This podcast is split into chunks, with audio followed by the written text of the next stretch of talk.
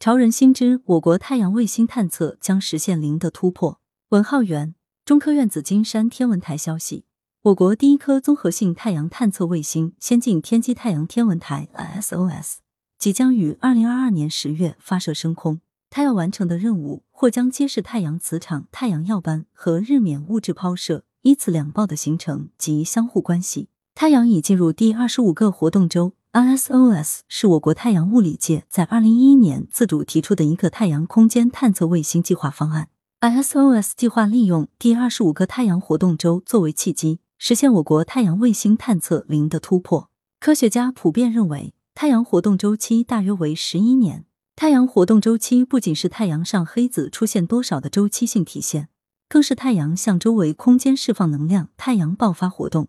以及太阳风暴发生的周期性展现。美国国家航空航天局 NASA 和国家海洋大气管理局的科学家联合发布公告称，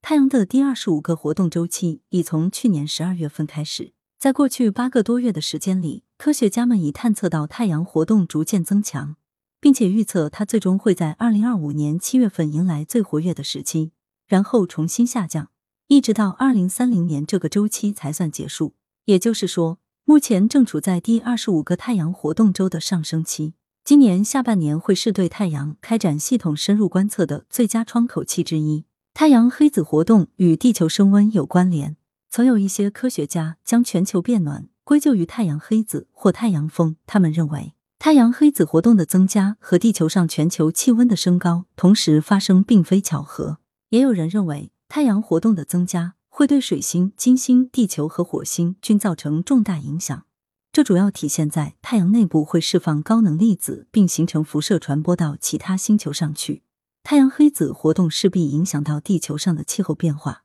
专家们认为，研究太阳活动周期将对许多学科的发展产生重要影响，比如将帮助我们更好的理解太阳以及宇宙中与太阳类似的众多恒星的形成与演化过程。有助于更好的预测未来空间天气活动的发展趋势，还可能直接推动等离子体物理、流体物理和天体物理学等学科的发展，甚至对于工程技术方面也会产生重要影响。来源：羊城晚报羊城派，责编：易之娜，校对：潘丽玲。